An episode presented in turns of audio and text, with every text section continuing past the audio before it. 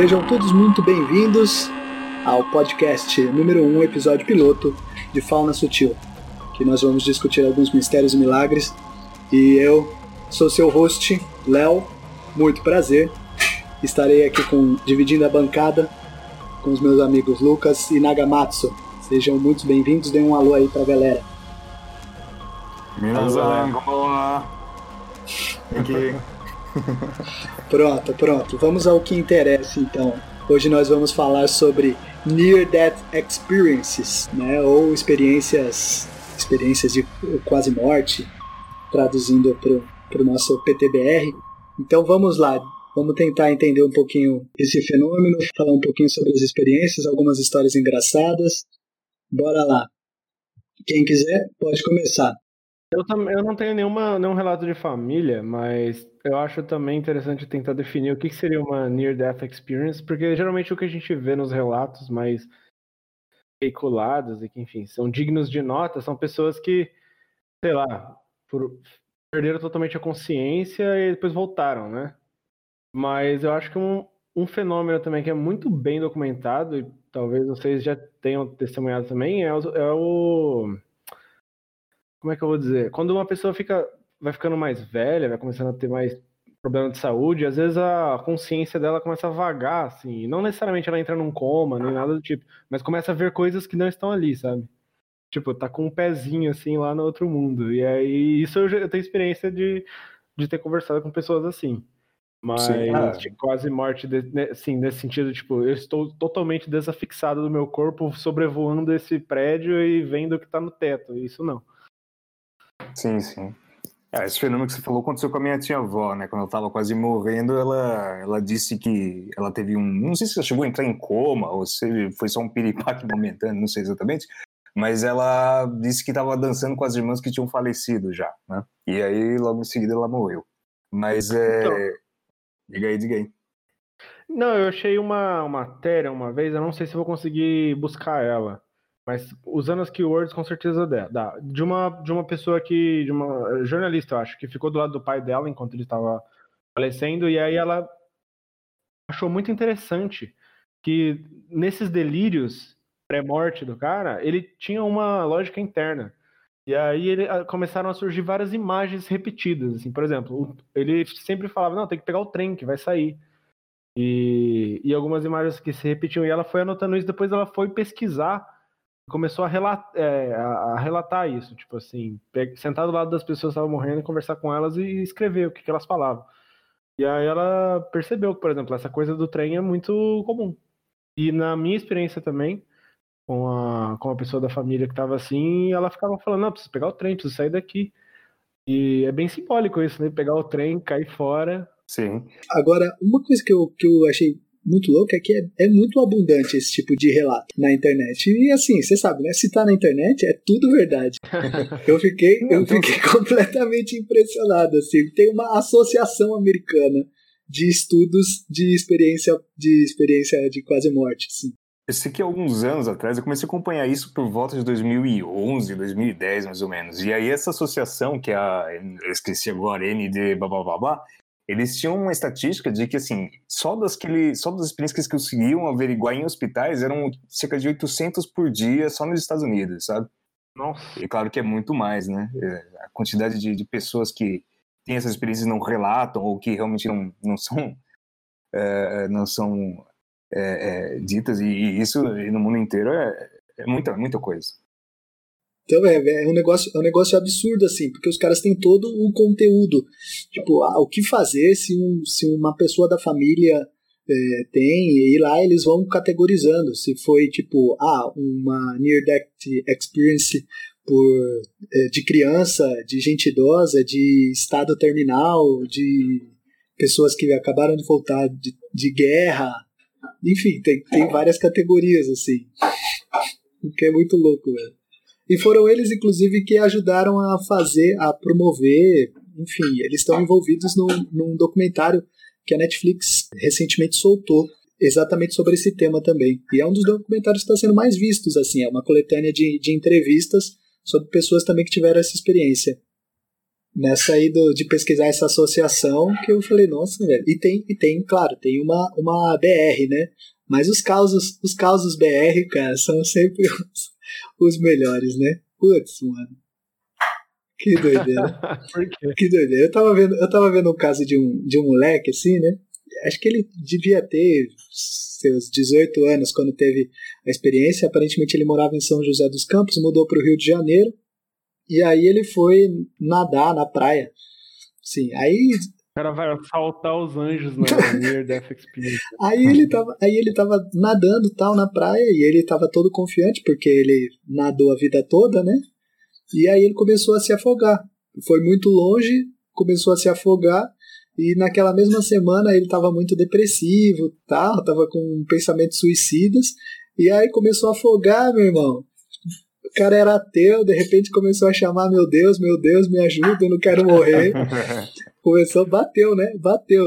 Aí, aí de repente ele tem aquela mesma experiência de tipo, ah, não, comecei a não sentir meu corpo, só sentia que eu estava num estado consciente, não tinha não tinha dor, não tinha nada, né? E, e eu falei, nossa, morri. Aí aquela, aquele esquema da luz branca, tudo mais, e aí apareceu diante dele alguém muito luminoso, que era uma voz falando, ah, é, por que você deve voltar? Né? Isso, isso o moleque contando, né? Falar, ah, eu tenho um namorado. Então eu preciso, eu preciso voltar. Na hora que ele disse isso, automaticamente, tipo assim, nem foi a voz que respondeu, a própria consciência dele falou: Ah, isso não importa agora. Aí a segunda, por que você deve voltar? Aí ele falou: Ah, minha mãe não vai conseguir viver sem mim. Aí na hora apareceu do, uma imagem para ele, que era da prima dele saindo da praia e ligando para a tia, que é a mãe dele no caso, e contando né, toda a história e ela ficando arrasada. E na sequência passou uma outra, um outro frame da mãe dele, tipo assim, indo fazer compra no calçadão de São José, bem zona da vida, assim, meio triste, mas conseguiu seguir a vida.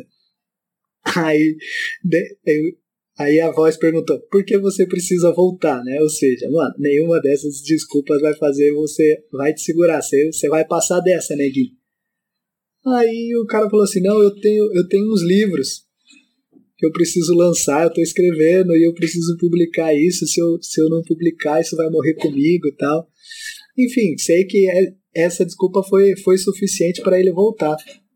Aí ele voltou, sentiu, sentiu tudo, tudo aquilo lá e, e, e na hora já falou assim: Meu Deus, existe aquela coisa toda. E falou com a prima, falou com a tia ficou uma semana vendo luz, sendo iluminado para cima e para baixo, aí passou uma semana ele já, ah, falei, ah, eu acho que não era bem aquilo, acho que não era bem Deus. mas, mas, bicho, passou uma semana, velho, passou uma semana. E tem uma outra coisa que aconteceu com ele que eu fiquei, tipo assim, mais, mais, mais sem entender, assim, porque é, parece que é comum nessas experiências você ter algum tipo de, de, é, de sensibilidade ou ganhar algum tipo de dom, sei lá, né? Alguma, algum tipo de habilidade. Você vira, você desperta alguma coisa assim, né? Algum sexto sentido, enfim. E ele meio que ficou com a habilidade de, de ter uma. Como se fosse um tipo de empatia maior. Então ele conseguia chegar perto das pessoas, das pessoas que ele estava conversando, ele conseguia entender mais ou menos o que as pessoas estavam sentindo. Né?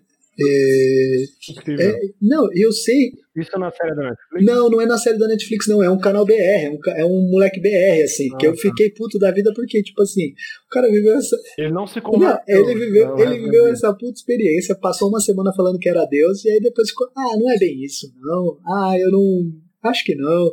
Eu, pelo, pelo que eu tava pesquisando aqui, mas, mas bicho, o cara saiu, o cara saiu de São Paulo, foi pro Rio para fazer filosofia lá no Rio, não tinha, não tinha como dar certo, né? Você sabe que o filósofo ateu lá, o Alfred Ayer, também teve uma Near-Death Experience, né? E ele era todo ateuzinho, xarope e tal. Teve a experiência, ele falou assim, não, Deus existe, Deus existe. Mas, putz, minha filosofia vai pro, vai pro saco, né? Vou ficar desse jeito. Parece que no final da vida e parece que no final da vida ele ficava meio assim, ah, não sei, não sei, né? A minha obra tal. Então, assim, você precisa do compromisso também, né? O cara não estava disposto. Tem outro caso de um ateu, é, que esse se converteu de fato, que é um. Até virou pastor depois, que é um tal de Howard Storm, né? Ele era um professor de artes nos Estados Unidos. E aí ele teve. não sei se foi um ataque de meningite, não sei exatamente o que aconteceu, mas ele, ele basicamente ele surtou e, começou a ficar maluco e morreu, né? Ele teve uma morte clínica, né? Uhum. E aí ele conta que ele viu uns demônios, né? Isso é interessante também, porque uma das uhum. um dos pesquisadores, o Jeffrey Long, né? Ele, ele comenta que uh, deve ter muito mais casos de near-death experiences diabólicas do que a gente imagina, porque essas pessoas não contam, né? A gente só sabe dessas histórias lindas, maravilhosas, viu anjo, coisas do tipo, mas essas diabólicas elas existem e provavelmente são, são até as que mais ocorrem, Bom, enfim, o Howard Storm ele teve essa experiência diabólica que viu vários demônios que chamaram ele e fizeram coisas que ele não, ele não narra. Ele falou assim: Olha, eu quero poupá-las, não vou dizer muito bem o que eles fizeram, mas enfim, eles tiraram a minha roupa e. e sodomizado, e, foi sodomizado. Não sei exatamente, ele não. Ah, o cara vai foi ver, pra Fernando de Noronha. É, vai ver, sei lá. Foi ele... neuronizado. Aí e aí ele, ele era ateu, né? Era um ateu bem raivoso, mas aí do nada ele começou, ele disse que ele foi puxado para uma, uma espécie de, de zona é, totalmente escura, né? Só com os demônios, né? Que ficavam rindo que nem hienas e, enfim. Até que ele, de repente, ele meio que teve um flashback da vida dele em que ele viu uma prece que ele aprendeu quando ele era criança. Ele nunca tinha rezado na vida, mas ele lembrou de uma prece que alguém tinha ensinado para ele quando ele era muito criança. Ele meio que disse que ele reviveu aquilo, né? Como se ele estivesse lembrando, coisa do tipo. Ele meio que estava no lugar de novo, né? Estava dentro do corpo dele vendo toda aquela experiência de novo, né? Isso também é um, um ponto muito comum nas Death Experience, das pessoas meio que nesses flashbacks da vida, elas reviverem de fato a experiência, às vezes até na perspectiva de outras pessoas, né? Tem bastante relato disso. Enfim, aí ele é, lembrou da prece e começou a rezar, né? Começou a rezar, não lembro se era um Pai Nosso, alguma coisa assim. E de repente, pum, abriu a luz, assim, abriu o céu, viu um clarão. Aí Deus começou a falar com ele e falou assim: Olha, né, você fez muita merda, né? E aí começou, de fato, uma espécie de retrospectiva da vida dele, em que aí sim ele teve aquele lance de, de ver várias perspectivas, né? Ah, aquilo que você fez foi bom, aquilo que você fez foi ruim. E ele disse que ele reviveu toda a vida dele, né? Assim, quase que todos os momentos, todos os instantes, mas assim, a vida inteira num instante só, né? E, e, e depois ele fez uma série de perguntas para a figura que ele identificou como Jesus Cristo, é, tirou algumas dúvidas teológicas que ele tinha, enfim, e, e, depois voltou. Né? E quando ele voltou, a doença dele tinha sido curada, assim, quase que miraculosamente. Né? E aí depois ele virou pastor, né? E, e hoje ele está vivo, ele dá um monte de entrevista na internet aí. O Howard Storm, ele é bem interessante. Você vê, assim, pelo menos pelo, pelo jeito, modo de falar, que é, é bem sincero, assim, o cara realmente é, teve alguma experiência que mudou a vida dele, ele teve uma metanoia, né? Ele teve um, uma, algo que mudou o cara completamente, né? Então é, é muito curioso, ele fica até emocionado e tal. Você vê que tem bastante sinceridade, né? A gente não sabe averiguar, assim, o nível de realidade, porque, enfim, é uma coisa que é alguém transmitindo, alguém comentando, né? Mas uh, a gente sabe que pelo menos ele acredita piamente de que ele viveu isso e que realmente teve uma experiência uh, uh, autêntica, né? Agora, você tocou num ponto interessante, essa, essa questão da, da autenticidade. No... É, no livro do Serafim Rose, ele, ele bate muito nisso. Da autenticidade? Ele fala que esses caras... É, ele fala assim, cara, você não... A maior parte dos relatos, na verdade, tipo assim, o cara não saiu do mundo intermediário, ele não foi pro mundo espiritual de verdade. Sim. E como é que é isso, Lucas? Explica isso aí melhor. Como assim? Cara, ele basicamente ele diz: olha só a vida das pessoas, e aí, tipo assim, o cara nunca fez uma oração na vida. De repente ele morre e ele é recebido por Jesus Cristo, assim, querendo ensinar ele tudo. E provavelmente esse cara vai ser atormentado por demônios quando ele morrer. Esses caras que estão luminosos são demônios tentando enganar ele. Essa é a teoria do Serafim Rose. E aí, mas é assim, a, ele diz que a experiência é legítima, mas que os demônios estão enganando as pessoas. Mas também é óbvio, não tem como saber. Eu acho que a regra máxima é pelo fruto conhecereis, né? Então, por exemplo, nesse cara foi uma experiência que fez ele mudar todo o curso da vida dele. Talvez isso indica uma espécie de é, fidedignidade maior, sei lá. Mas o Serafim Rose é muito crítico. Ele pega vários livros de relatos e fala assim, olha, isso não é nada cristão, isso que ele está narrando, sabe? Ah, essa, essa luz difusa, esse sentimento de de aquecimento, de pertencimento. Não, agora está tudo bem. Porque eu acho que todo cristão consciencioso, quando morrer, vai estar tá com medo, né? Mesmo que você ache que você foi um bom cristão, você vai estar tá com medo. Não vai ficar tranquilo, tipo, não, agora eu vou, vou entrar lá no, no reino dos céus tranquilão. Então, essa, essa é uma então... questão também, porque, por exemplo, uma, um caso famoso de pessoa que teve esse tipo de, de experiência foi a Sharon Stone. Né? E aí ela vai na Oprah uhum. narrar, e enfim, e aí ela narra como se, não, eu vou passar por um por um processo muito simples, foi, foi tudo muito bonito, foi tudo assim, tipo assim, é uma pessoa que você vê que. Né, Hollywood, né? Aquela coisa, né, velho? E, uhum, e aí a pessoa foi por uma experiência dessa e voltou e só, tipo, ah, é só eu não ter medo da morte, porque aquilo ali foi muito bonito, muito simples. É, eu, ou seja, tipo, não mudou o curso da vida da, da mina, pelo contrário, né? É, o temor coisa... de Deus é algo que fundamenta a sabedoria, né? Daí, de repente, você não tem mais temor de encontrar Deus, você tá tranquilo. A gente é vê assim. nos santos, por exemplo, assim, quanto mais santo o cara é, mais o cara teme a Deus. O cara tá tudo desesperado, é. pô, eu vou pro inferno, eu vou pro inferno. E o cara é um santo, o cara nunca pecou na vida dele. Né, o cara, ele não diz um ar, assim, nem, nem pecados dos mais triviais o cara faz, ele tá sempre com temor de Deus. Agora, muitas dessas pessoas que têm esse tipo de experiência voltam e falam, ah, não, tudo tranquilo. Ou às vezes entram em umas religiões meio nova era, né? Tipo, ah, agora eu estou é, aqui claro. vendo, sei lá, qualquer coisa, as religiões indígenas e tudo mais. Então, assim, uh, as Near Death Experiences são muito interessantes por duas coisas, né? Primeiro que, assim, tem alguma experiência ali que é realmente muito diferente da experiência que a gente tem nesse nível que a gente tem aqui, nesse nível mais corpóreo, uhum. né? E é, essa, e essa, é, mas aquilo que o, que o Serafim Rose fala é bem verdade, aquilo é intermediário, eles não estão no céu, né? Talvez, uhum. em alguns casos, você tenha algo da misericórdia divina mostrando para ele assim, olha, tem uma outra coisa aqui que você precisa se corrigir, né? Mas existem casos que são, assim, evidentemente diabólicos ou diabos meio que fingindo... É, é, se, se travestindo de, de, anjos de luz, né? É, se travestindo de anjos e coisas do tipo, né? Uh, e a gente vê bastante isso em certos, certas pessoas que meio que viram gurus depois, né? Elas falam, ah, ainda tenho conexões com aquele ser de luz que falou comigo e blá blá blá. Às vezes eu sinto aquilo e papapá. Agora compre meu curso aqui que eu vou ensinar vocês a fazerem uma meditação transcendental e blá blá blá blá blá, né? Então, assim, eu acho que é, quando a gente pega a, a bibliografia mesmo de Near Death Experiences, você vê que tem assim uma quantidade absurda de fenômenos diferentes ali. Uns que parecem ser mais autênticos e celestes, e outros que são diabólicos, hum. evidentemente diabólicos, e outros que são muito ambíguos, são muito estranhos. Né? Você não sabe muito bem o que está acontecendo ali, parece que é divino, mas às vezes as consequências daquilo são bem, assim, tem aquele cheirinho esquisito, né? Tem aquele cheirinho esquisito. Então, e o Serafim Rosa ele é, ele é excepcionalmente é, minucioso com isso, porque na, na tradição ortodoxa, em geral, existe muito medo de cair no pre-last. Eu não sei pronunciar corretamente, acho que é uma palavra russa. Mas assim, eles até não não estimulam o fiel a, por exemplo, visualizar imagens na oração. E, enfim, eles acham que geralmente, quando a coisa é muito mística, muito brilhante, é muito evidente, assim, de uma maneira imagética, geralmente você tem que se, se desconfiar, entendeu?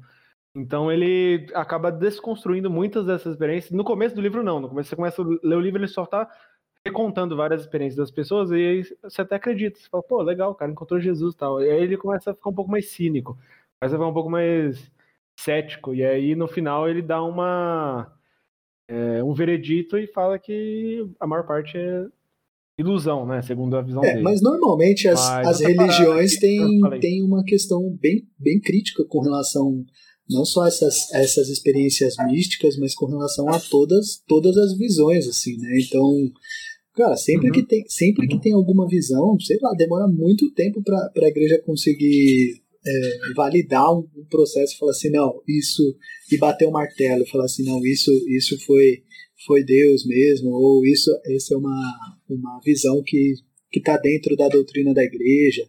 Enfim, principalmente, principalmente a ortodoxa e a, e a católica, né, que elas têm um, programa, um processo mais rigoroso nesse sentido. Você vê, por exemplo, a controvérsia que é a aparição de Fátima, ou outras, ou outras aparições, assim, né, que não são necessariamente esse, esse tipo de experiência, mas são eventos meio misteriosos ou miraculosos, assim, demora muito tempo e ainda é fica meio que controvertido o, o tema. Agora, já que se você vai, se você vai numa, numa igreja evangélica, bicho, no, no domingo, no domingo o cara dá o testemunho, entendeu? No domingo o cara dá o testemunho, meu irmão.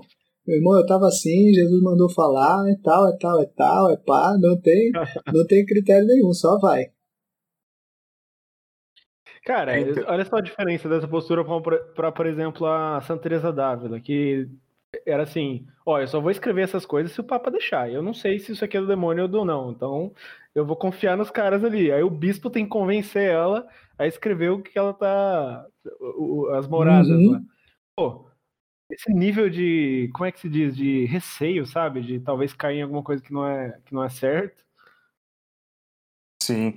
É, porque assim, essa arte do discernimento dos espíritos é muito difícil, né? Você tem que uhum. ser praticamente santo ali para você realmente saber o que, que é bom, o que, que é ruim, né? ainda mais quando se trata dessa assim, essa realidade intermediária, não espiritual, mas sutil ou o que seja, né? Então, esse e... é o ponto principal, eu acho, dessa discussão, porque é uma falha na cosmovisão moderna, né? De entender que, porque de repente a gente tá materialista, aí o cara que é só materialista, qualquer coisinha que ele sente um pouco diferente, sei lá, ele viu uma coisa com o olho fechado. Ele já acha que está no terreno puramente espiritual, né? Sim.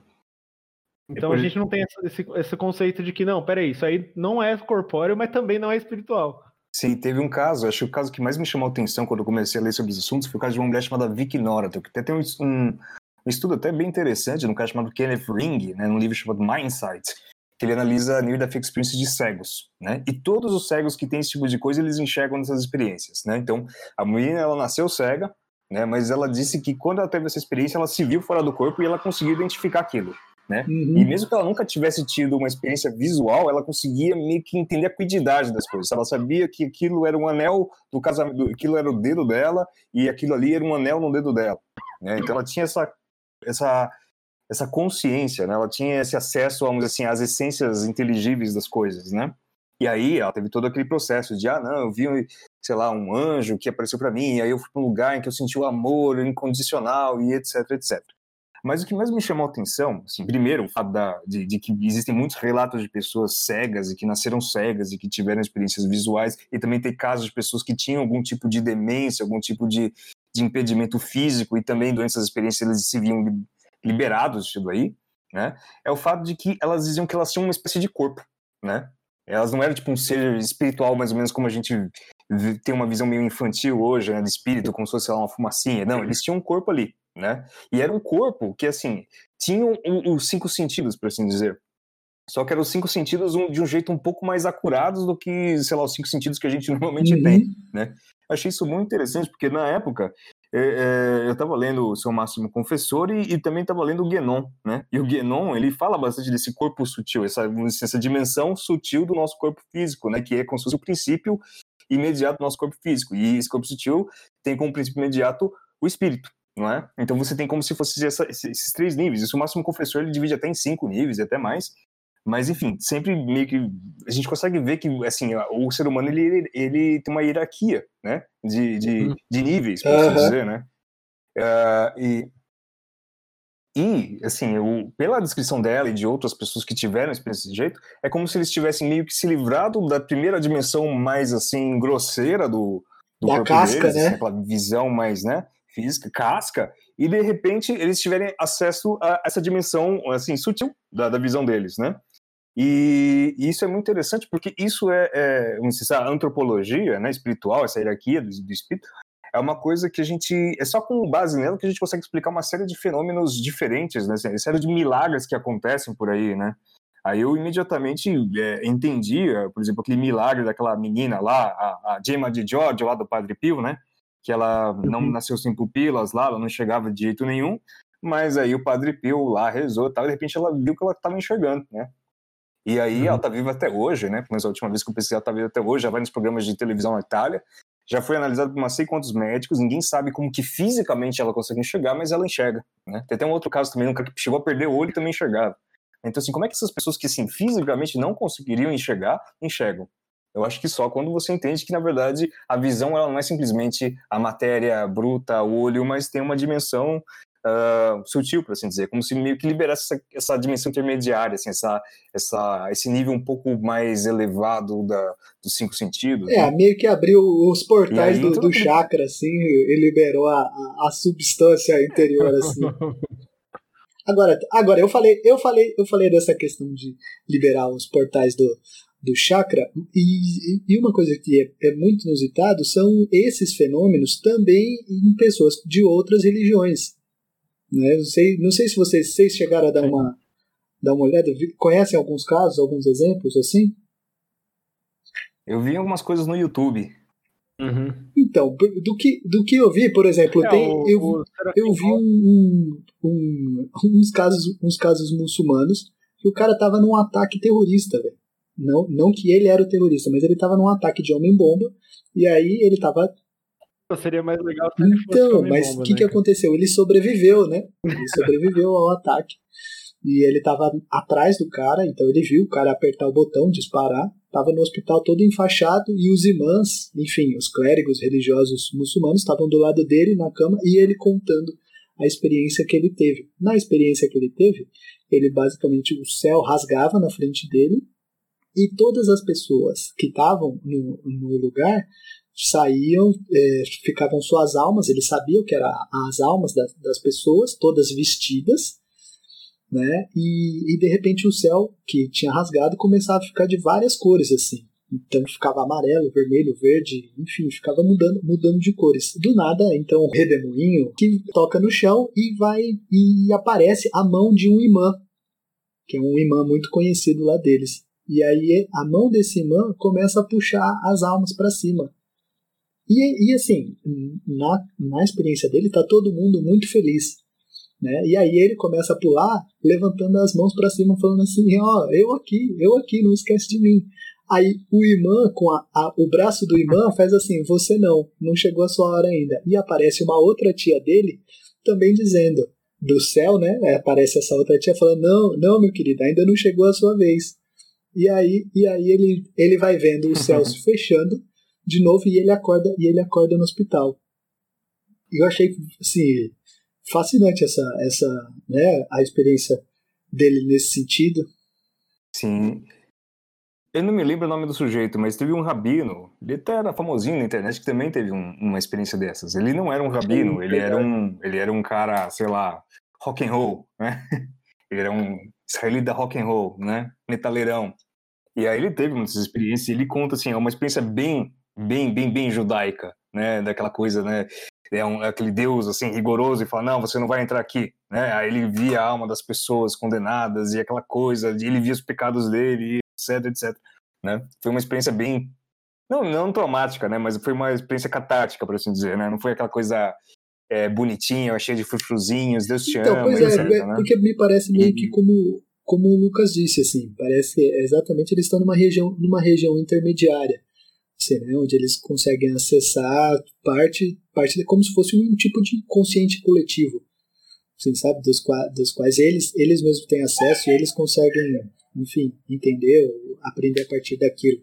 Porque, além dessa, tem, por exemplo, do, de, um, de um monge budista. O cara era um ocidental, né, mas ele estava, enfim, foi escalar o Himalaia e de repente começou a passar muito mal, muito mal, muito mal, muito mal, e aí teve, teve essa experiência, de repente ele se viu num quarto, é, de, num quarto assim, e aí apareceu um amigo falando, ó, oh, você tá mal porque tem uma cobra branca dentro de você, aí o amigo foi lá, tirou a cobra, enfim, é um negócio bem, meio psicodélico até, assim, né, mas é o cara contando de como ele, de como foi o processo dele antes de, antes de entrar no mosteiro budista né, que ele se tornou um, um, monge, um monge budista depois dessa, dessa experiência. E aí ele fala que de, depois que tirou essa cobra, ele meio que acordou, foi comer assim e tinha uma, uma lanterna, como se fosse um lampião na frente dele. E aí na, na chama da vela ele começou a ver a Shiva, Ganesha, enfim, todo mundo dançando na, na, na, na chama da vela, assim. Aí ele ficou ficou meio maluco assim, porque até então ele não tinha muito contato com essa com essa com a religião, né, budista e nem com a religião hindu. E, e aí ele foi perguntando ali e, e aí indicaram para ele ir pro, pro templo lá de Katmandu, Katamandu. E ele foi, foi lá que ele se tornou monge, né? Então tem essa, tem essa, essa outra experiência meio, meio, meio louca assim. Além, das, além da, por exemplo, de, uma, de um hindu. Então diz que um hindu teve, teve uma dessas experiências assim, ele chegou como se fosse numa sala e, e aí o, o sei lá, se foi Vishnu ou se foi Krishna, falou assim, não, não é, você entrou na sala errada, você vai ter que voltar. então, uma parada que eu percebo é que, primeira observação do, do Serafim Rose, que ele falou que, com base nos estudos que ele puxou, talvez existe um determinante cultural. Ele diz que, se eu não me engano, essa é a, a afirmação dele, não, não sei se está certo, está errado, mas ele disse que os povos orientais têm mais experiências negativas os povos ocidentais têm mais experiências positivas. Então, os povos ocidentais estão mais. É, têm uma tendência maior de sentir que, não, agora eu deixei o meu corpo pesado aqui, estou flutuando com os anjinhos. Enquanto os outros têm mais culpa. Mas mais assim, putz, agora eu tô, vou encarar Deus, eu não sei como que eu vou contar minha vida para ele. É, então, isso é interessante por, pelo aquilo que você falou talvez os caras estão tendo uma experiência e aí o único jeito de recontar as experiências, aquela experiência para si mesmo é utilizando as imagens que eles têm disponíveis, né? No, no arcabouço de, de imagens dele, uhum. figurinhas. E aí acaba saindo essas coisas. Uh...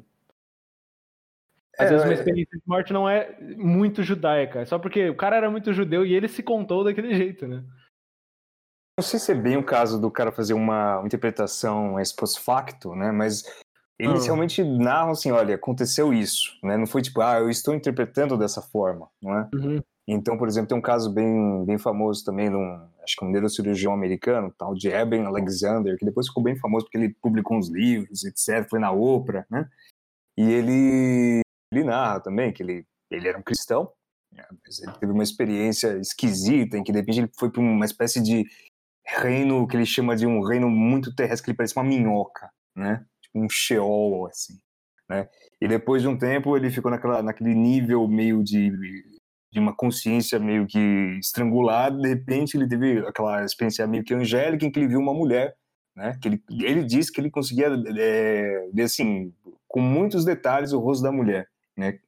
E depois ele descobriu que essa mulher que ele tinha visto era uma irmã que ele nem sabia que tinha, né? Então, assim, são pessoas que eles têm uma visão, ele não é que, tipo, ah, eu interpretei daquela forma, eu dei um contorno. Na verdade, a experiência, ela já tem aquela forma para ele, né? Então, assim, parece que tem realmente esse determinante é, cultural, né? Então, um hindu vai ter uma experiência mais hindu, um judeu vai ter uma experiência mais judeu, mas talvez não seja bem uma interpretação da pessoa, mas é é como ela é, ela realmente ela tem aquela experiência naquela vamos assim naquela direção né tem alguns casos, por exemplo, de pessoas que veem seres de luz, eles interpretam ser de luz como Jesus, ou ser de, a ser de luz nunca diz sou Jesus, né? Mas ele interpreta aquilo e realmente aí sim é uma interpretação depois. Mas em muitos casos é, é, é interessante notar que assim essas experiências elas não são como que sonhos, né? Não é como se fosse ah eu tive uma visão que eu não sei muito bem se é um sonho ou não, né? É, tem uma, uma constante é que assim todos eles dizem que tem uma experiência que é mais real do que essa realidade. Isso é muito interessante. Então, por exemplo, eu lembro que um dos primeiros que eu vi foi de uma mulher, não vou conseguir achar, né? Mas ela comentava que ela tinha, ela tinha tido, eu não lembro muitos detalhes dela, mas como ela tinha sido machucada, ela tinha lá, sofrido um acidente de carro, uma coisa assim. Mas ela disse que ela viu uma árvore, né? Quando ela saiu, ela viu uma árvore. Ela disse que aquela árvore era como se fossem as árvores das árvores. Era mais árvore que todas as árvores e todas as árvores eram aquelas árvores. Ela era uhum. tipo uhum. redneck, né? Ela não era uma pessoa que, sei lá, eu li Platão, entendeu? É uma redneck, né? É uma mulher assim que nem tinha nem dente direito, né? Uh, então, assim, é muito interessante porque assim, não é como se fosse um sonho, né? As pessoas que relatam isso dizem o seguinte: olha, isso aqui é mais real Sim. do que o real, né? Mais real do que geralmente eu chamo de realidade, né?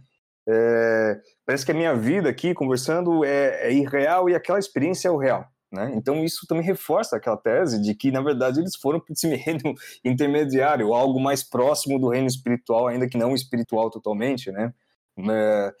E, e, por isso que todos eles relatam que eles têm uma, uma espécie de suspensão do tempo e espaço, ou o tempo e espaço se comportam de uma forma totalmente é, inesperada, né? Como essas, esses, essas retrospectivas da vida que acontecem em um segundo, mas eles sabem que eles, eles viveram a vida inteira de novo deles ali, né?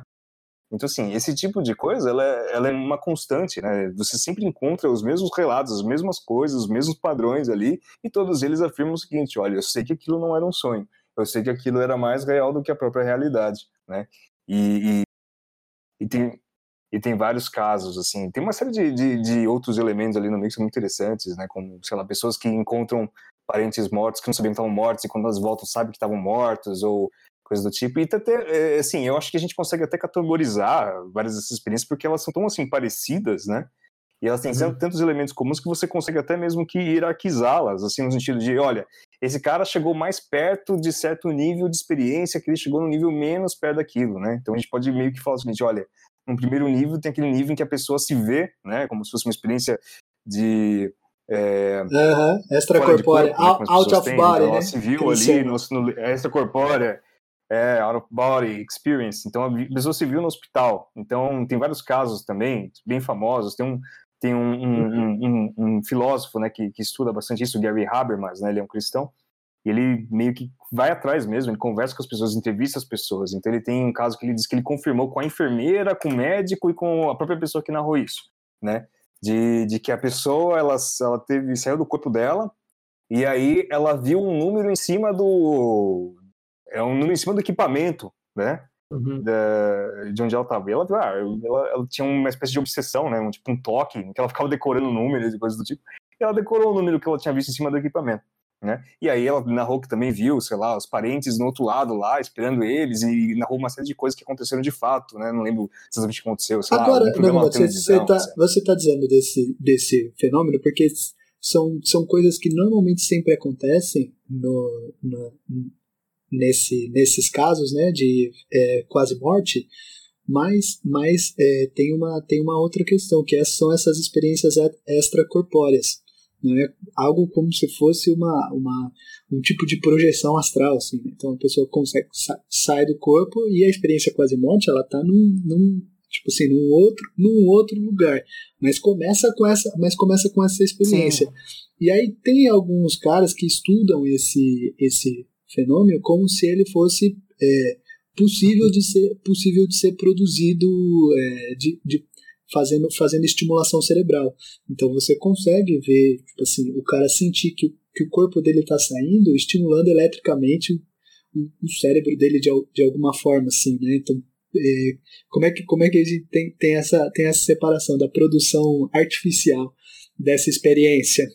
Então é assim é uma coisa muito interessante é que assim Primeiro, acho que são três fenômenos diferentes, né? Primeiro, a estimulação uhum. cerebral que dá a impressão de que a pessoa saiu, essas coisas uhum. de, de, projeção extracorpórea, né, da, da, pessoa que tem, vamos dizer assim, esse primeiro nível de Near Death Experience, e essa coisa de projeção astral, né? Se você pega o relato do pessoal que faz projeção astral, parece que eles entram num outro mundo estranho que é como se fosse um duplo do nosso, né?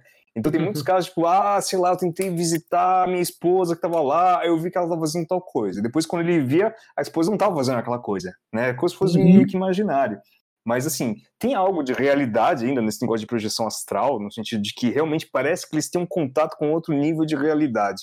Mas tem uma coisa muito mais subjetiva, parece, nesse nível de projeção astral, sabe? Parece que tem uma coisa ali muito mais imaginal, por assim dizer, é, do que, por exemplo, esses primeiros níveis de Near Death Experience. Eu não sei categorizar isso, não faço a menor ideia. Eu acho que existem vários mais, uh, uh, mas, por exemplo, nesse caso da mulher, ela viu o número ali e ela confirmou. E aí, depois ela comentou, falou para para é, para enfermeira, a enfermeira depois viu ali, não era fácil de ver, ela tinha que subir numa escada e tal, ela viu, ficou chocada e tal. Esse Gary Habermas, ele entrevistou todo mundo, é um caso bem famoso, bem documentado, né?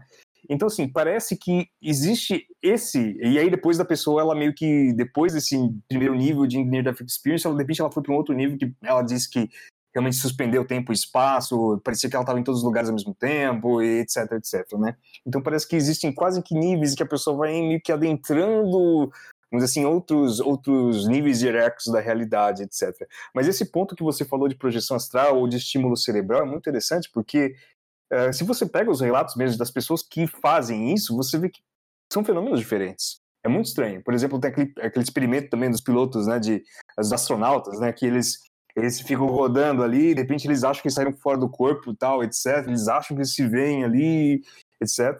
bom, parece, pode até ser que de repente alguma coisa cerebral aconteça ali que a pessoa realmente ela meio que né, dá um passinho para aquele lado, né? Mas parece que aquilo é muito mais assim imaginário, psicológico ou, ou muito mais próximo assim do corpo, né, corpo físico, do que, por exemplo, a projeção astral. A projeção astral é uma coisa muito estranha. Se você pega os relatos, tem um monte de relato interessante também, né? de, de pessoas que fazem viagens astrais em outros lugares e se encontram não sei aonde, papapá, mas aquilo tem um, tem uma coisa, tem um, um elemento de absurdo nisso. Então eles encontram, sei lá, seres muito esquisitos ali que de repente começam a assumir formas estranhas e, e essas formas de repente viram uma pessoa que elas conhecem. Então tem um negócio muito mais assim, parece muito mais um, uma coisa muito mais onírica né? E todas as tentativas ali, pelo menos que eu, que eu conheço, de tentarem comprovar que realmente as pessoas conseguem fazer essas projeções astrais e realmente conseguem é, é, é, viajar para lá e para cá, me parece meio é, não, não tão certas, né? E, e parece que realmente parece que eles saem do corpo em algum, em algum nível, né? Mas tem uma coisa meio assim não Sim. objetiva ali, né? Enquanto que essas experiências de quase morte, elas são totalmente objetivas, no sentido de que as pessoas que têm aquilo, eles não acham que eles estão sonhando, elas não veem coisas absurdas, né? É tudo muito, assim, sensato, né? Embora, ah, vi um ser de luz, vi aquilo ali, todos eles dizem, assim, como se elas tivessem é, ficado, ficado sóbrias, né? Durante aquelas experiências, né? Tipo, ah, eu vi aquilo e depois, ah, estou louco, voltei em caos. Não, elas dizem, olha, eu fiquei mais concentrado e eu vi aquilo e parece que tudo se organizou, entendi a minha vida, entendi o que eu fiz de errado, entendi o que eu fiz de bom, etc, etc, etc. Então, assim, meio que metafisicamente falando, a gente não pode negar que parece que essas pessoas se aproximam de um nível de realidade uh, mais integrado, por assim dizer, né? um nível de realidade uh, uh, um pouco mais próximo do espiritual, uhum. ainda que não espiritual, né? Isso que é muito interessante, isso que mais chama atenção no, nas Interface Experiences em relação, é, em comparação com essas experiências, é que aquilo ali tem alguma coisa assim de é, é como se fosse um, um, passo a mais do, do que esses, essas experiências que a gente vê, base, é, vê nessas, é, nessas religiões mais, né, que tomam, sei lá, LSD ou vegetais e coisas do tipo, né, ou tentam, sei lá, contratar médiums e etc, né? Parece que tem como se fosse um passo a mais ali, né? E você, Lucas, o que pensa dessas viagens, viagens astrais aí? Cara, seria muito interessante achar um cara que teve, fez tudo isso, né? Tomou LSD, fez viagem astral e teve a Near Death Experience. E perguntar para ele qual é a densidade de cada um. Você, você, falou exatamente uma coisa que, uma coisa que eu vi. Esse, eu vi um cara que ele, que ele enfim, tava, tava no hospital, né? Enfim, tava na, na mesa de cirurgia e, e ele tava na experiência out of body Pô, ele tava nessa experiência meio extracorpórea e ele falou, hum, ele lembrou que ele tinha feito um curso de projeção astral. E aí, e aí ele falou, bom, vou tentar fazer a técnica aqui para ver se eu para ver se eu consigo fazer essa a projeção astral, né? Porque pelo que ele tava, pela descrição dele, não era meio que é, extracorpóreo, mas ele tinha tomado anestesia, mas ele tava ele conseguia ouvir tudo que os médicos estavam falando. E os médicos já estavam em cima dele falando assim: esse cara aqui vai ah. morrer. Esse corpo aqui já era. Esse corpo aqui já era, de tão grave que era o caso dele. Né? E aí ele fez a projeção, ele fez a, a, a jogatina lá dele, de, de projeção astral, e aí ele saiu da mesa, ele sentiu que saiu da mesa de cirurgia e foi para um outro plano como se fosse uma outra mesa de cirurgia. Então ele saiu de uma foi para uma segunda. Só que nessa segunda mesa, todos os médicos tipo, estavam parados. Assim, e ele começou a falar, falou, ué, vocês não vão fazer nada? E aí ele começou, e aí os médicos que estavam em volta da mesa começaram a falar, mas a gente está fazendo. É que a gente está esperando o, o que eles estão fazendo lá embaixo. Né? E aí depois disso, depois que ele foi para essa, essa segunda mesa, é que ele tem a, a EQM, a experiência de quase morte dele. Que aí ele vai para uma, uma casa, para casa do sogro dele, enfim, e tudo mais. Então, assim, eu achei interessante esse caso, bem que você falou de, de seria legal achar alguém que passou por, por, essas experiências, porque a única coisa que o cara não, não tomou foi esse LSD, né? É, então, quando eu, quando eu era. Eu fui criado no Espiritismo. Quando eu era espírita, eu lembro de ter ouvido um hadith do, do Chico Xavier. Eu não sei se é canon isso, não sei se é tá em alguma biografia dele, mas de uma de uma vez que ele experimentou LSD e falou, só para testar mesmo, assim, falou, não, não tem nada a ver com o que eu faço quando eu saio fora do corpo. E quando. Eu não, eu não sei. Eu acho que mesmo nas, nas experiências fora do corpo, você consegue também ter uma gradação de assim, mais onírico e mais brincando com as formas que estão é, no, sei lá, no, no arcabouço do cara, até umas mais depuradas, assim, que, por exemplo, de gente que sai, olha para o telhado da própria casa e fala, pô, tem um chinelo ali. E aí acorda vai lá, pô, nunca tinha visto aquele chinelo, mas tá lá. Então eu acho que existe, dá para também hierarquizar as experiências fora do corpo, eu acho, nesse sentido. É... Mas esse, é, sei, esse caso eu... que você falou, Léo, eu achei muito interessante desse cara de que ele foi numa espécie de outra sala de cirurgia. Exatamente. Tinha, é, foi exatamente o que você falou ali. do duplo. Porque assim, se você pega esses relatos, esse é, é uma constante. Eles encontram um. Já jogaram aquele joguinho Paper Mario? Né? Que o, cara, o Paper Mario ele tá num nível ali, de repente ele vira o mundo e ele vai no mundo inverso, né? Tipo o mundo do espelho, né? Um mundo que é invertido ali, né? É mais ou menos isso. Então, assim, as pessoas, tem muitos relatos de pessoas que assim, ah, tava no meu quarto, mas era meu quarto, só que um pouco diferente, né? Hum, eu, ah, eu vi a minha esposa, mas era minha esposa, só que ela tava um pouco diferente. É como se fosse o um mundo do espelho, um mundo invertido. É como se fosse um, um, uma cópia é, é, estranha, né, do, do, isso nunca acontece nas Near Death Experience, mas acontece bastante nesses casos de projeção astral, né? Então, cara, tipo, a gente se encontrou ali e tal, eu falei isso pra você, falei assim, pô, não lembro. Eu tava conversando com você, sim, mas eu não lembro que a gente não conversou sobre isso, né? Então é muito estranho. Tem um caso, assim, de pessoas que vão, eles praticam essas coisas, tipo, a gente vai se encontrar em tal lugar bater papo. Aí eles vão lá, eles batem papo, quando voltam assim, ah, a gente falou sobre isso. Não, a gente não falou sobre isso, mas eu conversei com você, a gente falou sobre outra coisa.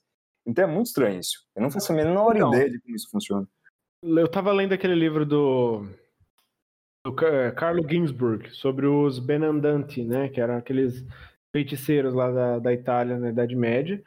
E, e tinha uma, tipo uma, uma ordem estruturada de projeção astral, digamos assim. Então tinha uma hierarquia, eles se conheciam. O cara sabia na cidade, sei lá, quantos quilômetros depois, ele sabia quem que era bruxa e quem que não era. Ele sabia a identidade delas. Então, não sei, eu acho que algum contato com a realidade o cara continua tendo, mas é, uhum. como aquilo Sim. se transforma mas, em representação eu, na mente dele. Ele, ele conseguia eh, identificar as, quem praticava as feitiçarias tudo? Sim, porque ele falava, olha, eu nunca vi aquela pessoa na vida real. Só que toda quinta-feira que eu faço isso, eles passavam um, um óleo, né, um unguento nos pés. Eu saio, vou para um campo, e aí eu vejo quem que é bruxo e quem que não é. Sabe? E tem, tem também a menção de, de ver um sinal, acho que da cruz. Ah, mas foi o que o Nagamatsu falou. Ele falou: ó, a gente se encontrou, Sim. mas a gente não conversou sobre esse assunto. Ou seja, é mesmo esse, esse é. duplo, como se fosse um mundo de, de confusão mesmo, né? Então, apesar de, de uhum. ah, eu consigo ver as pessoas, mas é, alguma, alguma, algum fio tá trocado. Então, quando Sim. uma vez eu, eu comecei a estudar sobre projeção astral, e aí eu vi um, as pessoas mencionando esse teste. De. Faz uma. Tipo assim, faz uma. Antes de fazer a projeção astral, pega um baralho e joga no chão. Joga para cima, aliás. E vai dormir, não olha. E aí vai dormir, enfim, fazer a projeção astral. E tenta ir para sua sala e ver quais as cartas estão com a face virada para cima. E aí você acorda, anota e depois vai lá checar, vai dar certo. E, e, eles falaram isso com toda a certeza do mundo. Eu não fiz isso, não, não testei. Mas eu acho que existe também um esforço no sentido de, de ver a conexão entre a realidade e isso aí que eles estão experimentando, né? Sim. Então, é, é, muito estranho, porque assim, realmente é um duplo da realidade, é um duplo desse mundo aqui, porque eles estão no, no, ambiente lá, eles se encontram, tem alguma coisa objetiva ali, e no entanto tem uma coisa muito estranha ali, que tem uma coisa meio que sei lá, meio que aleatória, não sei dizer, né?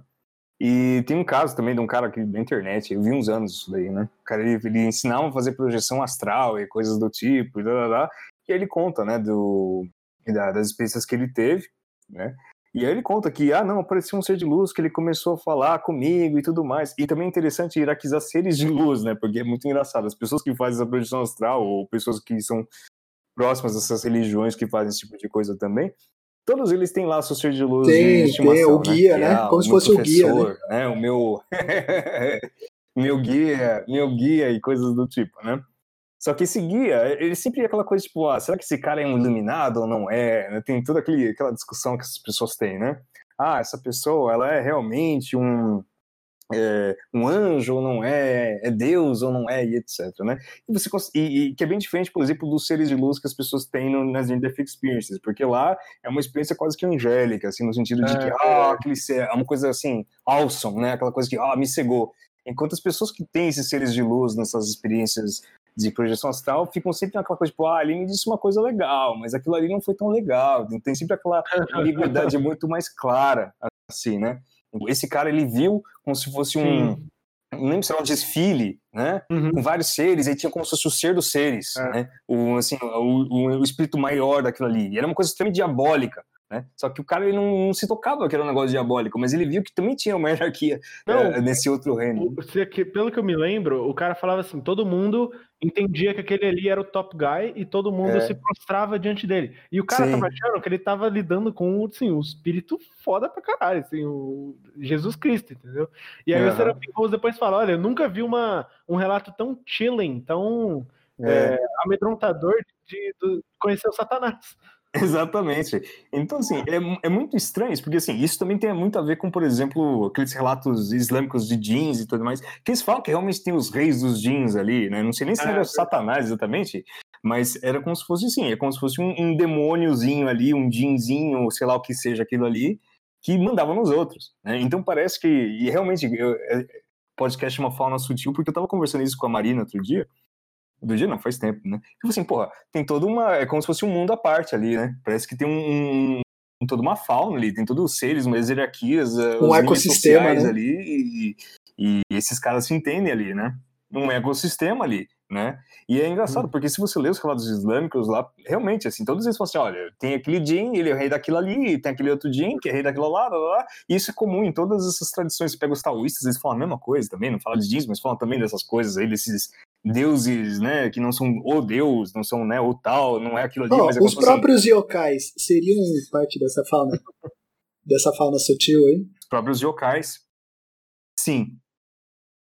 Com certeza sim, assim, tem alguns casos de yokais, lógico que tem muita coisa é, de imaginação ali no meio, mas assim, você consegue meio que rastrear mais ou menos de onde que surgiu tal ou qual yokai, né? Tem alguma coisa assim meio que de, de realidade ali no meio. Tem um que eu, eu gosto, que é o tal uhum. de. É um yokai do shamisen, né? Que dizem que é um yokai que, sei lá, às vezes você ouve o som do, do, do shamisen porque o yokai do shamisen sente falta do dono que hum. morreu, né? Do músico que morreu, né? E é muito curioso é, que, por exemplo, tem um, tem um livro que eu li também, depois eu pego o nome exatamente, de um cara que fazia bastante dessas projeções astrais, e ele comenta que ele foi visitar o túmulo de quem que era? Será que, acho que era do C.S. Lewis, não lembro exatamente, mas ele viu como se fosse o C.S. Lewis ali parado. Né? Mas ele fala, não, aquilo ali não é o C.S. Lewis, aquilo é uma egrégora. Né? Aquilo é, na verdade, uma imagem do C.S. Lewis é, materializada ali pelo, sei lá, porque as pessoas que vão ali visitar o túmulo, eles é, ah. pensam tanto, mentalizam tanto o C.S. Lewis que ele aparece ali, uma figura dele do C.S. Lewis, mas não é ele, é como se fosse um, uhum. sei lá, uma dimensão sutil que se agregou ali, né? E uh, isso parece, por exemplo, esse chame, chame choro que o pessoal chama, né? Esse, esse chame sem aí que que começa a chorar, parece ser uma coisa assim também, porque é, é, é, muito comum esses relatos de, por exemplo, algum evento que acontece em algum lugar e fica alguma, algum resíduo psíquico naquele lugar, né? É muito comum relatos desse tipo. E tem até um relato uhum. bem da minha família também que, que aconteceu. Aliás, tem mais de um, tem dois, né? Mas de um deles mais recente, a minha avó, até apareceu no jornal, o cara foi eletrocutado na rua da casa da minha avó, né? O cara pisou ali e explodiu, né? E aí minha avó falou assim, cara, você? na última semana eu fiquei vendo ele parado ali. Você? Só que a gente ah, chamava e não ouvia. É não, minha avó, minha avó, minha avó. Ela viu o cara que foi eletrocutado, que era um cara, um vizinho dela, né? E aí ela, ela, ela via lá o cara assim, pô, mas a gente chamava e não olhava. Mas ele tava lá e a gente sabia que ele tinha morrido. Apareceu até no jornal, né? Eu falei, uhum. porra, que coisa é essa, né? E é muito comum isso, o Jung fala disso, né, de, de assombrações, né, que em alguns lugares isso tem é guerras, as pessoas ouvem barulho da guerra isso, até hoje, é, né? Eu tava então, conversando com a minha esposa e ela tava contando que isso determina, inclusive, o preço das casas no Japão.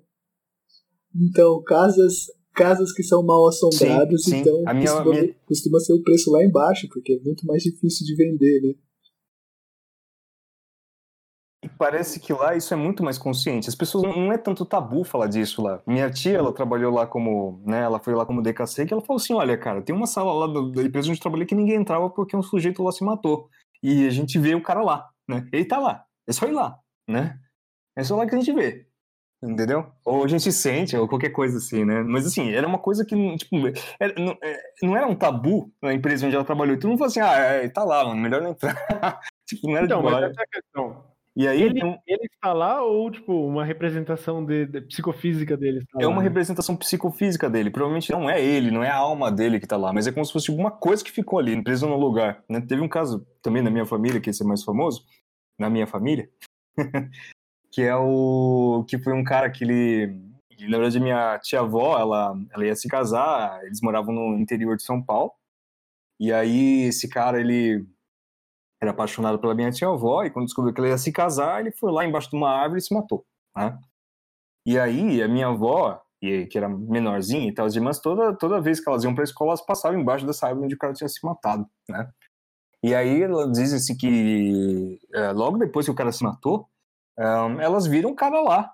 Né? Elas viram um cara embaixo da árvore ali, meio que fazendo um, um, tipo, um gesto repetitivo com a mão. Né? Elas entraram em desespero, saíram correndo e ela começou a chorar e tudo mais. Isso virou tipo um assunto meio tabu ali, que as irmãs não comentavam, só ela comentava. E se você perguntava isso para as outras irmãs delas, ficavam morrendo de uhum. medo e tudo mais. Então todas elas viram um cara ali, né? Assim, não é. O cara tava lá, né? O cara tava lá, né?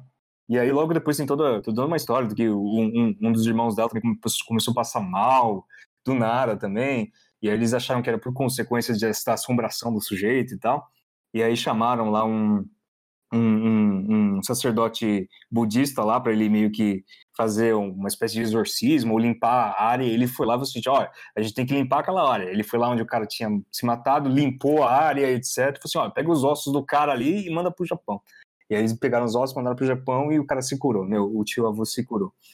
Então, assim, uh, no Japão, é, assim, é quase tipo, ah, realmente, o cara morreu, faz uma limpeza aí, né? Limpa o lugar, porque senão vai ter coisa aí, vai ter resquício aí. Ainda mais quando a pessoa então, morre de um jeito muito brutal, assim, né?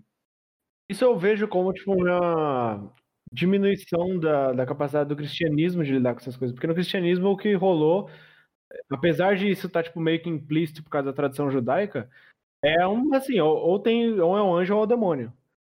É, Sim. Não, é. E isso, tipo, a gente não sabe lidar com isso. Então, na, de maneira prática. O que existem são os exorcismos, mas mesmo assim, por exemplo, no Islã, o cara vai fazer um exorcismo de um djinn. Ele não sabe se é um demônio. Mas só essa categoria de djinn, Lucas, já é, um já é um, um plus no... a mais do qual, principalmente, por exemplo, a massa é, evangélica, uhum. os, os, cristãos evangélicos, não, não, nem, nem imaginam essa questão de é, intermediário.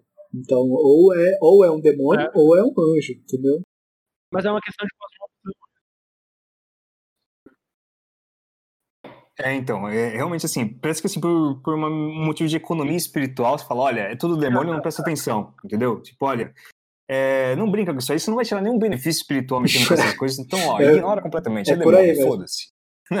É, parece que, foi, eu acho que foi mais, eu acho que foi mais, eu acho que foi mais ou menos nesse nível aí, né? Porque assim, em certo sentido, você consegue pegar algum. Eu esqueci Sim. o nome do santo, mas um santo que via faunos, né? Então, assim, é, parece que tem ah, alguma coisa assim. E, e, na tradição judaica também tinha uma palavra que eu esqueci o nome, mas acho que é o Guénon que fala disso, eu não lembro, mas que tem uma tradição, tem uma palavra que se traduz como é, vento dos ossos, alguma coisa assim, que também é, que se refere a essa dimensão psicofísica que fica na realidade, fica agregada na realidade algumas coisas ali, né? E, uhum. e tem, um, um, é, tem um paralelo que eu também não sei, não sei se eu estou exagerando, mas tem um paralelo também desses resquícios psicofísicos na, na própria ideia de de relíquias, né? Então, assim, se existem é, resíduos psicofísicos negativos, também existem resíduos psicofísicos positivos, né? Isso justificaria, por exemplo, é, toda essa atração que as relíquias religiosas têm no Ocidente, né? Aquela coisa, ah, o, o seu, a roupa Sim, do santo, essa, ou coisas essa, do tipo, Essa né? já, é uma, já é uma questão mais é, é familiar, assim. Mas agora, a gente já está chegando próximo, de, já passamos de uma hora já de, de pod aqui, de conversa, então, vamos lá. Eu queria, eu queria falar sobre a, uma, uma questão específica, que é o, o rito do batismo como essa experiência de quase morte. O que, que vocês pensam sobre isso? É, Eu acho que tem uma analogia, mas, por exemplo, eu vi o vídeo lá do. do... Ah, fugiu o nome dele, ele é famoso lá do, do do campo mórfico lá. esqueci o nome. Ele interpreta do jeito mais literal possível e maluca, né? Do tipo de que, ó, São João Batista ele matava as pessoas, né? Ele afogava as pessoas e aí tinha uma equipe, uma equipe que ressuscitava os caras e tal. Eu acho que isso é uma incompreensão brutal do, do sacramento, né? É claro que assim, a, a, o tema da morte e da ressurreição, a morte e o renascimento, ele é um tema que é muito comum em todas as tradições iniciáticas, né? Do tipo, olha, você vai entrar nesse grupo, então você vai ter que passar por uma morte simbólica e você vai renascer. Isso é comum e acho que todas as, todos os povos, todas as religiões, todos os, todas as tradições têm algo disso, né? Uh, eu não acho que a Near Death Experience seja a origem disso daí, né? Tipo, ah, alguém teve essa experiência algum dia, então percebeu que isso era significativo, portanto nós temos é, esse tipo de rito, uhum. né? Que geralmente as pessoas têm essa interpretação, acho que invertida, né? Do, no sentido de que, ó, alguém teve essa experiência, logo eu vejo, por exemplo, na bibliografia de Near Death Experience bastante menção ao Platão, né? Que o Platão fala lá do soldado que também morreu e aí ele voltou e etc. Assim, ah, então provavelmente toda a filosofia, todas as religiões, na verdade, é, vieram dessa experiência natural que a gente tem das Near Experience, etc. Não, acho que não é bem assim. Eu acho que, assim, uh, a realidade, ela comporta esse, esses princípios de morte e, e, renascimento, ou morte e ressurreição, né? E, e, porque a realidade ela tem isso, você consegue encontrar esse mesmo padrão em vários níveis e várias formas diferentes, né? Não que o batismo ele seja isso ou tenha origem nisso, né? Mas a realidade é assim, por isso que existe o batismo, né? É, e, e, por exemplo, o batismo ele é um sacramento e porque você você é, é concedido a você a iniciação dentro do, do corpo místico de Cristo e você tem graças específicas quando você tem esse tipo de batismo. Não é que você teve um elemento bem assim naturalístico, tipo, o cara morreu fisicamente, uhum. ressuscitaram, o cara teve aquela experiência, falou, uau, né? E, e, uhum. e, portanto, e portanto, daí o batismo. Não, eu acho que Uh, a gente vê esses mesmos padrões ocorrendo de várias formas diferentes em várias culturas, porque a realidade ela tem algo disso, né? E, na minha opinião, como católico, o cristianismo e o catolicismo é que realmente dão assim o sentido real de todos esses padrões, né? Ele meio que complementa e, e, e, e dá o sentido, revela verdadeiramente o sentido daquilo. Então, por exemplo, quando você vê essas mortes iniciáticas que aconteciam, sei lá, os pitagóricos, os órficos, etc., que morriam simbolicamente nos ritos, etc., uh, eh, eles estavam de alguma forma tocando num ponto muito interessante que só o cristianismo, só com a morte e a ressurreição do nosso Senhor que é, revelou, assim, realmente rasgou né, o véu da realidade e mostrou, olha, é isso que vocês estavam procurando, entendeu? É isso aqui, entendeu? Eu acho que é mais ou menos assim. Tá, então vamos colocando o, o a régua então um pouco mais para cima. E a, a própria ressurreição de Cristo? Seria essa também uma, uma experiência de, de, de quase morte? Porque, uhum. em tese, o que, que é a experiência de, de quase morte? Né? O sujeito, de fato, morre por um tempo, ele é considerado morto por um tempo, né? e, e, e ele ressuscita. É que no meio do, no meio, no, no, meio tempo, entre isso, ele tem a, a, a, vivência dele, né? Que é, que é o relato do que aconteceu entre esse período. Com certeza não, porque quando as pessoas voltam, elas voltam no mesmo corpo que elas estavam. Né? Elas voltam com a mesma, né? Às vezes elas têm uma cura miraculosa ali. Ah, eu tinha aquela doença que era mortal, de repente desapareceu, aquele câncer desapareceu, né? Então você tem essa dimensão miraculosa. Mas é o mesmo corpo. Agora Cristo, quando ele ressuscita, ele não, né? Ele não, não, a ressurreição dele é, é um corpo um pouco diferente. Ele consegue aparecer, desaparecer, coisa que ele não fazia antes, né? Então você tem uma outra coisa aí, um outro fenômeno. Perfeito. Você, você recebeu a letra A agora do, do, na escolinha do catecismo, viu? Então, mas talvez essa experiência de quase morte vulgar, assim, comum, seja como que um símbolo apontando para a experiência de fato que foi. Porque realmente, quando você. Quando o cara volta, ele não tá no corpo glorioso, né? Não. Perfeito. Então, meus caros, considerações finais. Lucas.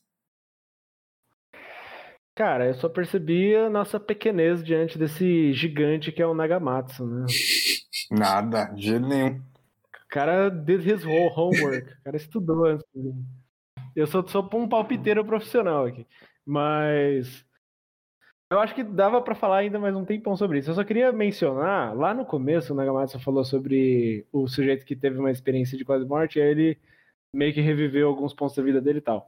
o Gugu falou sobre isso em um. Eu não lembro em qual curso que ele falou sobre isso, mas ele falou sobre uma experiência de, de ter conhecido um santo vivo. Ele disse que tinha um sujeito que, com quem ele conversou que na mesma, na mesma meet and greet, assim, no mesmo encontro, o sujeito teve uma experiência diferente dele. E falou, olha, é, eu fui, eu retornei a um, uma cena, a um, um ponto específico da minha infância, e eu estava lá como um espectador. E aí eu, olhando aquilo, eu entendi uma, um, uma fonte de sofrimento que estava pesando na minha vida e fui libertado dela. Então talvez isso é um já um apontamento para, digamos, um é, um teste para saber se a experiência de quase morte tocou ali no mundo espiritual ou só ficou aqui no terreno intermediário da fauna dos goblins, né? Talvez, olha, se o cara voltou resolvido, assim, com a psique um pouco mais in tune com, com o espírito, talvez isso já, já é uma indicação de que foi realmente uma experiência espiritual profunda, né? Mas de como não. É, o próprio caso do que eu falei do, do, do Howard Storm, ele comenta depois que ele foi numa missa e ele viu anjos ali, né? Então, assim, você tem uma coisa meio estranha ali, né? Tipo, olha, e você vê que o cara não tá mentindo, assim, pelo menos ele é, realmente acredita que ele viveu aquilo e que ele realmente viu as coisas que ele viu, né? Então parece que existem uns que são, assim, um pouco mais celestes, ou autenticamente celestes do que outros, né? Muito bem. Nagamatsu quer, quer fazer suas considerações finais aí sobre o tema?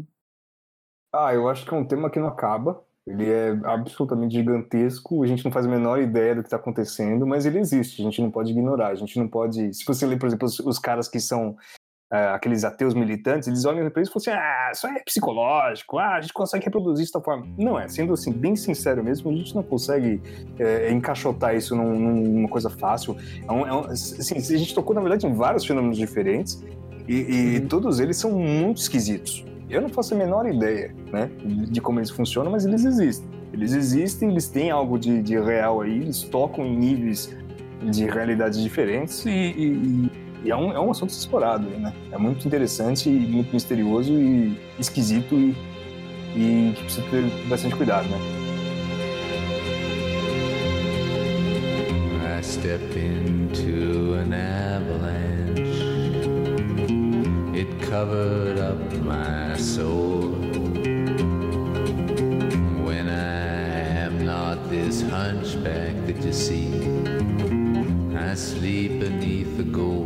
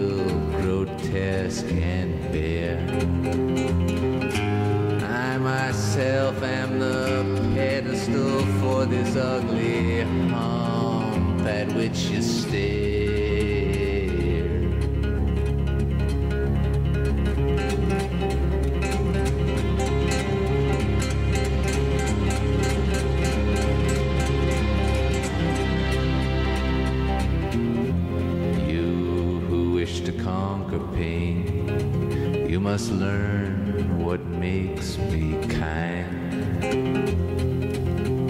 crumbs of love that you offer me. They're the crumbs I've left behind.